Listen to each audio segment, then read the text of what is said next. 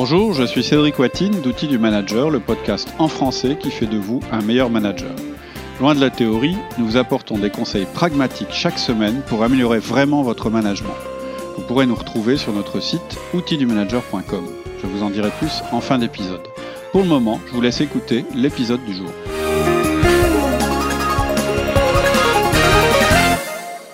Bonjour Alexia. Bonjour Cédric. Et bon anniversaire. et bon anniversaire. Oh, oui. Merci. Donc on dira pas ton âge, mais aujourd'hui c'est ton anniversaire. Les gens sauront même pas exactement la date puisqu'on enregistre les podcasts en différé. Ce que je voulais juste savoir, c'est si tu n'avais pas trop fêté ça ce midi, euh, si tu étais euh, parfaitement. Oh, j'ai bu un peu de vin, mais léger, léger. On va être un peu joyeux, mais pas trop. Bon, on va essayer, de pas... on va essayer quand même de suivre le, le fil de ce qu'on avait prévu de se dire. Oui.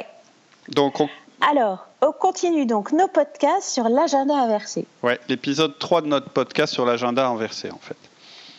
Donc on passe cette fois aux recommandations, c'est-à-dire comment faire, ce qui est toujours une partie passionnante. Tout à fait. Donc on va procéder en, en plusieurs épisodes parce qu'il y a pas mal de choses à dire. Et je vais vous proposer deux préalables qui sont importants d'avoir avant de démarrer les neuf comportements à adopter. Juste avant de démarrer, je vous fais un simple résumé de l'outil. Comme ça, si vous voulez le réécouter, vous le prendrez directement à l'épisode 3, vous n'aurez pas besoin de réécouter euh, tout ce qui constitue, euh, ce qui doit vous motiver à mettre en place l'outil. Donc un agenda inversé, ça signifie que vous inversez les choses vis-à-vis de votre équipe. Aujourd'hui, par défaut, vous êtes présent dans l'entreprise si rien n'est écrit dans, votre agenda, en fait. Et demain, ça sera le contraire. Si rien n'est écrit dans, dans, votre agenda, c'est que vous n'êtes ni là ni disponible. Autrement dit, et c'est important de bien comprendre ça, vous êtes là que si c'est nécessaire, sinon vous êtes absent, et donc vous n'allez au travail que sur rendez-vous. Et j'y reviendrai. Alors, tes deux préalables. Alors, deux préalables très importants dont on a déjà parlé, mais sur lesquels je voudrais revenir un peu plus en détail, c'est d'avoir mis en place les outils essentiels du management, premier préalable, et deuxièmement, d'avoir clarifié vos missions, entre autres en utilisant le principe du 20-80. Ok, alors ton premier préalable, c'est qu'on doit avoir installé son management, très important. Et c'est le plus long, c'est le plus difficile à faire, mais c'est ce qui rapporte le plus. Si actuellement vous ne faites pas euh, de 1 à 1 et de feedback, si vous ne managez pas selon les principes essentiels d'outils du manager, ça ne fonctionnera pas. Pire, vous mettrez votre structure en danger. Pourquoi je dis ça? Parce que vous n'aurez pas développé la relation qui est nécessaire avec vos équipes. Ça ne peut pas fonctionner si euh, tout le monde ne comprend pas ce que vous êtes en train de faire. Vous devez avoir absolument acquis la confiance de vos équipes. En fait, vos équipes, elles doivent comprendre deux choses. Premièrement, que votre décision est en faveur de l'entreprise et de leur développement personnel.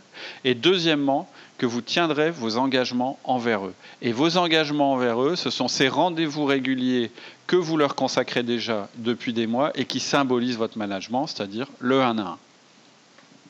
Oui, en mettant en place les 1 à 1 et tout notre management, on a montré qu'on s'engage pour eux en fait. Voilà, c'est ça le principe, c'est que vous avez montré que vous étiez prêt à investir du temps et que vous aviez une capacité à tenir vos engagements. Vous leur avez montré en fait l'importance qu'ils ont à vos yeux, mais pas seulement. Vous avez aussi construit au cours des 1 à 1 une relation avec eux. Et vous, vous avez appris à les connaître et à leur faire confiance. Et eux, c'est pareil, ils ont appris à vous parler, à être ouverts sur leur travail, leurs difficultés, et ils vous font confiance aussi. Et vous avez aussi commencé à faire vos premiers feedbacks, positifs et négatifs. Vous avez déjà obtenu de bons résultats grâce à ça. Et eux, ils Feedback d'ajustement, on va dire. Oui, on peut dire d'ajustement plutôt que négatif. Euh, on va dire que c'est plus audible. C'est un peu comme quand on dit malentendant au lieu de sourd. Ça change pas beaucoup, euh, je dirais, le problème de la personne, mais c'est plus facile à entendre. Pour moi, c'est plus facile. Sans faux jeu de quand je me dis ça. et, donc, eux, ils en comprennent aussi l'utilité. Donc, vous avez probablement aussi commencé à, à déléguer des choses. Donc, ils ont compris que vous désiriez leur confier plus d'autonomie et de mission pour pouvoir vous consacrer à vos missions à vous. Et j'ai déjà souvent dit, vous ne pourrez pas libérer sans avoir structuré au préalable votre relation. C'est tout le fondement de notre méthode et vous devez absolument maîtriser tout ça avant de passer à autre chose. Donc on a une série, je le répète, là-dessus qui s'appelle Les outils essentiels. Vous devez l'écouter euh, et d'ailleurs elle s'écoute assez rapidement, mais par contre, vous économiserez pas de temps sur la mise en place. Le management, ça met du temps. On met du temps à mettre en place son management. Ce n'est pas du jour au lendemain. Tu estimes ça à combien de temps? Combien de temps faut-il pour vraiment mettre en place un vrai management structuré, efficace? en fait, ça va être variable en fonction de vos capacités et de la maturité de la composition de vos équipes, toujours, puisque c'est un facteur humain, donc c'est très, voilà, ça se mesure pas. Mais je tenterai, à votre place, je tenterai rien au moins avant six mois de pratique régulière des 1 à 1. De toute façon, vous avez quand même un moyen de le sentir, c'est euh, les périodes où vous êtes absent. C'est là que vous voyez si vous et votre équipe, vous êtes mûrs. Si pendant que vous êtes absent, par exemple pendant les congés, euh, vous devez rester joignable en permanence, si vous avez beaucoup d'appels, euh, vous recevez beaucoup d'appels ou que vous passez beaucoup d'appels, si à chaque fois que vous rentrez, euh, l'état de l'équipe est, est, moins bon que lorsque vous étiez parti, si vous avez beaucoup de travail qui a été mis en attente, il y a un problème. Vous ne pouvez pas passer à la phase suivante. Donc, je dirais que les périodes d'absence, euh, elles sont un bon indicateur. Et ce qui y a à retenir, c'est que vous devez être assez conservateur en termes de management. Vous devez être progressif et vous devez miser sur un an plutôt que six mois. En fait, si quand vous êtes absent, c'est la panique ou que rien se passe, c'est trop tôt. Vous devez bosser votre management et en particulier votre délégation. Donc, il faut que vous écoutiez les podcasts sur la délégation. Le message à ceux qui ne délèguent pas, c'est le nom d'un podcast et euh, mettez à profit vos vacances, je ne sais plus comment on l'a appelé, mais voilà, pour, augmenter votre délégation. C'est très important et c'est un préalable très très important. C'est pour ça qu'on euh, y consacre une partie de l'épisode d'aujourd'hui. Il ne faut pas passer là-dessus, euh, je dirais, de manière légère. C'est important et ça prend du temps. C'est ce qui va vous prendre le plus de temps, c'est de mettre en place ça. Vous allez devoir travailler peut-être un peu plus que d'habitude, mais ça vaut le coup parce que vous verrez que derrière, ça va vous permettre de vous éloigner et de vous libérer et de libérer votre équipe. Deuxième préalable très important, on doit bien connaître nos missions essentielles. Oui, euh, c'est l'autre préalable. Euh, et d'ailleurs, c'est aussi un préalable à la délégation, hein, si on veut déléguer efficacement. Vos missions essentielles et indélégables, elles doivent vous être complètement évidentes à vous et à votre équipe. Tout le monde doit savoir quel est votre rôle dans l'entreprise. Mais avant de parler de ces missions-là, il y en a une de toute façon qui est essentielle qui est commune à tous, à tous les gens qui nous écoutent. Et d'après toi, c'est laquelle? Vous êtes là pourquoi À ton avis, un dirigeant, c'est quoi sa première mission? Le management. Voilà, c'est pas parce qu'on est sur outil du manager que je le dis, c'est parce que la première chose, c'est le management. C'est votre fonction fondamentale et commune. Il y en a d'autres dont on va parler, mais celle-là, c'est vraiment la principale. Et c'est pour ça que euh, euh, j'y reviens. Le préalable, c'est d'avoir mis en place son management. Et finalement, on ne peut pas se consacrer uniquement au management? Moi, je crois que si. Hein. Moi, euh, euh, je le dis parce que je l'ai expérimenté. Je pense que vous pouvez gérer toute votre entreprise uniquement à travers les outils euh, que vous aurez mis en place, les outils de management et dont on parle. Et que tout le reste est délégable. Pour moi, tout est délégable, même la stratégie de l'entreprise, même des choses dont on dit traditionnellement ah non ça c'est non, faut que ça reste dans le giron euh, du chef d'entreprise, etc. Moi je crois pas, je crois qu'il y, y, a vraiment euh, euh, la possibilité de tout déléguer si on en a envie et surtout en ayant fait les bons choix. Donc pour ça, il faut une très très grande confiance envers vos salariés. Et pour que vous ayez cette confiance, il faut avoir recruté les bons, très bien les connaître et avoir délégué efficacement et intelligemment en répartissant les risques, parce qu'évidemment, quand on délègue, il y a un risque et il faut bien réfléchir, il ne faut pas mettre tous ses œufs dans le même panier, il faut laisser son entreprise, il euh, faut que votre entreprise soit, sécurisée, et donc vous ne pouvez pas donner tout le pouvoir à une seule personne. Enfin, il y a un tas de choses comme ça. Si vous voulez être aussi extrême que, que ce que je propose, il y a un tas de choses à faire, mais euh, aussi en ayant vos indicateurs, en ayant des petit test de temps en temps pour vous assurer que tout se passe bien vraiment, vraiment. Euh, et on en reparlera. Mais surtout, il faut avoir la possibilité de le faire. C'est-à-dire que si vous n'êtes pas chef d'entreprise, c'est compliqué. Il faudrait que votre direction le souhaite aussi. Ou si vous êtes patron et propriétaire de l'entreprise, il faut que vous ayez décidé que vous vouliez vraiment plus vous occuper du reste. Et en fait, ça, c'est quelque chose qui n'est pas donné à tout le monde. C'est-à-dire qu'au début, ce qui nous motive, c'est de mettre en place notre management, de participer à tout, de créer notre entreprise à notre, à notre image, mais il y a un moment où ça s'inverse. C'est-à-dire que c'est votre entreprise qui va continuer à grandir grâce aux personnes qui œuvrent à l'intérieur de l'entreprise et le moment où ce sont vos collaborateurs qui vous expliquent ce qu'ils ont fait et que vous vous rendez compte qu'ils font des choses que vous auriez jamais vous-même cru possible, c'est assez formidable. C'est un autre mmh. plaisir. Mais il faut être prêt pour ça, il faut avoir envie, etc. Moi, je comprends tout à fait que euh, vous êtes. que ce ne soit pas le souhait de tout le monde. Voilà, après, c'est selon la vie que vous voulez mener, les choses que vous voulez faire en dehors de votre entreprise, etc. C'est un extrême et vous voulez peut-être pas aller jusque-là. Et de toute façon, vous pouvez pas aller jusque-là directement et tout de suite. Vous voulez certainement garder d'autres fonctions, je peux le comprendre. Mais ce que je voudrais que vous reteniez, c'est que la fonction que vous lâcherez jamais, c'est effectivement le management. C'est la substantifique moelle de votre euh, mission dans l'entreprise et c'est le noyau du système. C'est ce qui permet, c'est ce qui tient votre entreprise. Donc, de toute façon, vous allez mettre le paquet là-dessus, il n'y a pas le choix. Vous allez devoir être drastique dans votre engagement à ce niveau-là. C'est très très important de comprendre que vous allez devoir faire vos 1 à 1 avec chaque collaborateur, sans faute, dans les règles. Il faudra faire des feedbacks, il faudra déléguer et coacher à fond. Vous ne pouvez pas faire d'impasse là-dessus. Et on verra aussi dans de futurs podcasts que vous allez légèrement modifier chaque outil sans le dénaturer, mais vous allez faire évoluer les quatre outils vers la libération. Donc, mission première, le management.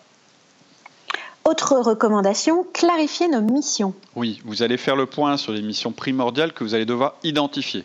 Vous allez devoir déterminer ce à quoi il faut vous consacrer à fond pour obtenir les mêmes résultats. Et donc, vous allez faire jouer l'outil délégation à fond. On a un podcast là-dessus, très détaillé, on vient de le réenregistrer, donc il faut l'écouter ce podcast, je me répète. Hein. Oui, on va pas refaire ici le podcast, mais quand même, est-ce que tu peux nous donner les grands principes? En fait, il y a deux choses essentielles à comprendre qui sont un peu théoriques. La première, c'est que les petites tâches tuent les grandes, et le deuxième, c'est le principe du 20-80. Alors les petites tâches tuent les grandes, c'est-à-dire Ça veut dire que les tâches non primordiales sont l'ennemi de vos missions essentielles. Ça paraît évident et bête, mais souvent c'est pas comme ça qu'on raisonne. Je m'explique. La vision traditionnelle, c'est de dire qu'il y a des tâches importantes et des petites tâches. Et on doit arbitrer entre les deux. On a dans notre liste, en fait, des grandes tâches et des petites. Et on se dit, bon, bah, il y a les tâches qui sont prioritaires et les autres. Et il faut faire les tâches prioritaires en priorité, comme leur nom l'indique.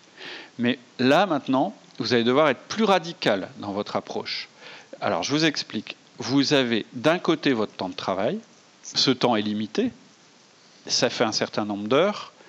Et dans le podcast sur la délégation, on l'a représenté par une boîte avec des dimensions fixes dans lesquelles on devait mettre des, bouts. Je ne sais pas si tu te souviens. Ouais, ouais. Bon, donc ça, c'est quelque chose qui est fini. C'est-à-dire que vos heures, elles ne sont pas extensibles et puis elles vont l'être de moins en moins parce que c'est une décision que vous avez prise. Donc d'un côté, vous avez votre temps de travail qui est une donnée finie. Et de l'autre mm. côté, il y a le travail à faire dans l'entreprise. Et on peut représenter ce travail par une liste. Et cette liste, par contre, elle est sans limite. Vous pouvez toujours en ajouter. Alors que votre temps, lui, il est limité. Qu'est-ce que ça veut dire? Ça veut dire que quand vous mettez une tâche dans la boîte, vous ne pouvez pas en mettre une autre. Vous choisissez de faire celle-là, mais surtout vous choisissez de ne pas en faire une autre. Vous tuez l'autre. Donc, ce n'est pas vrai qu'il y a des tâches à forte valeur ajoutée et des tâches à faible valeur. Il n'y a que des tâches à faire ou à pas faire. Parce que si vous acceptez de faire les tâches à faible valeur par rapport à vos priorités, vous tuez, vous allez à l'encontre de vos tâches primordiales. Et ce que vous allez devoir faire, c'est prendre la liste de ce que vous, allez ce que vous faites aujourd'hui et éradiquer ce que vous ne devez plus faire. C'est-à-dire, vous n'allez pas dire je classe, non, non, vous allez dire mmh. j'exclus. Et pour ça, il faut que vous ayez travaillé votre organisation, que vous ayez des listes de tâches et un agenda. Donc c'est important aussi, avant de démarrer, de vous-même vous être vous êtes bien organisé. C'est-à-dire qu'on a parlé du chronos et du kairos la dernière fois, et j'ai fait un article de blog là-dessus. Vous devez être fort sur le chronos quand même. Pourquoi? Parce qu'il vous permet de visualiser les choses, de les rendre réelles. Mm. Donc il faut d'abord faire la liste de vos tâches, regarder votre agenda, etc.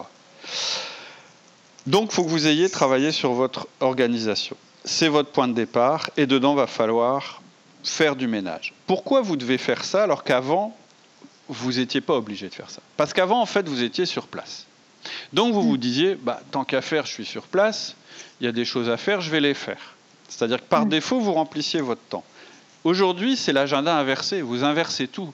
Vous mettez des créneaux, et dans ce créneau, vous ne faites rentrer que les tâches primordiales. Ça veut dire que toutes les autres, elles n'ont plus leur place et elles ne seront plus là. Donc, premier grand principe, ne pas travailler là parce qu'on est disponible, travailler sur ce qu'on doit faire et pas sur le reste. Mm, alors l'autre principe, c'est le principe du 20-80. La loi de Pareto. Voilà, alors on, détaille un peu plus cet outil, puis je pense que je ferai, on fera un podcast sur euh, le 20-80 parce que ça a plein d'autres implications et pas seulement mm. dans la délégation et dans la. C'est vraiment intéressant de, de, regarder son travail de cette manière-là. Mais on va dire que là, pour ce qui nous intéresse, qu'est-ce qu'elle dit la, la, loi du 20-80 C'est qu'à votre niveau, vous, avez, vous allez décider de n'agir plus que ponctuellement vous allez rechercher ce qu'on appelle l'effet de levier maximal, c'est-à-dire l'effort minimal. Alors ça ne veut pas dire que vous n'allez plus faire d'effort, mais disons que vous allez faire l'effort minimal pour obtenir le résultat maximal. Donc, il faut tout déléguer, sauf le domaine stratégique où vous excellez. Et il faut vraiment que ça soit ça, c'est-à-dire qu'il n'y ait aucun doute. Vous n'allez pas meubler le reste de votre temps avec des tâches subalternes. en fait, ça revient aussi à, passer au kairos et à, s'éloigner du chronos. C'est la même chose, mais vu sous un autre angle et d'une autre manière. Parce que si vous laissez les tâches subalternes prendre la place, vous ne laisserez pas votre réflexion le faire. Je vous l'ai expliqué dans, dans les premiers épisodes, vous devez être obsédé, mais obsédé par un nombre réduit de priorités. Vous ne pouvez pas travailler de manière focalisée en permanence sur ces priorités. Par contre, vous devez alterner des actions intenses et une réflexion qui est plus diffuse, mais toujours sur ces nombres de sujets réduits. Et donc, à votre niveau, l'effet de levier va d'abord se faire par le management, puis à travers quelques domaines stratégiques où vous estimez que vous êtes l'expert, certainement à un niveau stratégique. Faire autre chose, c'est perdre en efficacité, c'est gâcher. Donc vous allez écouter le podcast sur la délégation, mais en prenant en compte que vous êtes en train d'accéder à un autre niveau. Et le but, ça va être de réduire votre temps de présence. Donc, ce que vous allez faire, c'est déterminer le domaine ou les quelques domaines, mais pas 36 domaines, où vous voulez être irremplaçable. C'est-à-dire votre décision, c'est de dire non, celui-là, je ne le délègue pas. Non, celui-là, j'aime bien. Non, celui-là, c'est vraiment moi le plus fort, etc. etc. Voilà pour vos priorités. Le management est le ou les peu de domaines où vous voulez rester l'expert. Pas 36. Pas 36, non. Ok. Et il y a autre chose? Oui, il y a une question supplémentaire qu'il faut vous poser. Ça va être pour aujourd'hui mon, dernier préalable. Vous allez être absent. Ok? Euh, donc, une autre chose que vous devez prendre en compte, ce sont vos relations stratégiques. Dans vos relations stratégiques, il y a toutes vos relations avec vos collaborateurs. On en a déjà parlé quand on a parlé de management. Mais pas seulement. Il y a peut-être dans votre environnement des relations stratégiques que vous voulez conserver. Je pense par exemple à un fournisseur. Vous vous dites, non, lui, euh, je, vais l'utiliser, ça va être, c'est un de mes points d'appui pour ma stratégie, pour X raisons, donc je veux le garder lui. Ça peut être un banquier. Non, moi les banques, c'est moi qui gère. Ça peut être un client, un gros client par exemple. Ça peut, mais pas tous les clients. C'est là où je veux en venir, c'est que vous allez devoir être très sélectif et vraiment ne garder que l'essentiel. Donc, il y a, et, dans ces relations stratégiques, il peut y avoir quelqu'un dans l'entreprise qui n'est pas un collaborateur, c'est-à-dire qui est managé par quelqu'un d'autre, mais pour une raison euh, qu'on détaillera éventuellement dans un, dans un, autre podcast, dans une autre série, parce que là, ce n'est pas l'objet, lui, vous voulez le garder. Par exemple, ça a été un pilier de l'entreprise depuis le début. Par exemple, parce qu'il vous donne des infos qu'autrement vous ne pouvez pas obtenir, etc., etc. Donc là, vous devez être clairvoyant, c'est votre ressenti. Vous allez garder, mais là, par contre, je vous le dis, c'est quelque chose qui n'est pas explicite, c'est quelque chose que vous allez cultiver mais sans, le dire. Vous allez vous dire, lui, il faut que je le voie régulièrement. Hmm. Donc si je résume, aujourd'hui, vous devez avoir mis en place votre management. Ça, c'est fait. Ensuite, vous devez avoir clarifié le fait que vos missions stratégiques, c'est le management. Ça, je suis désolé, mais c'est imposé. On ne peut pas le déléguer. Le management avec qui, évidemment?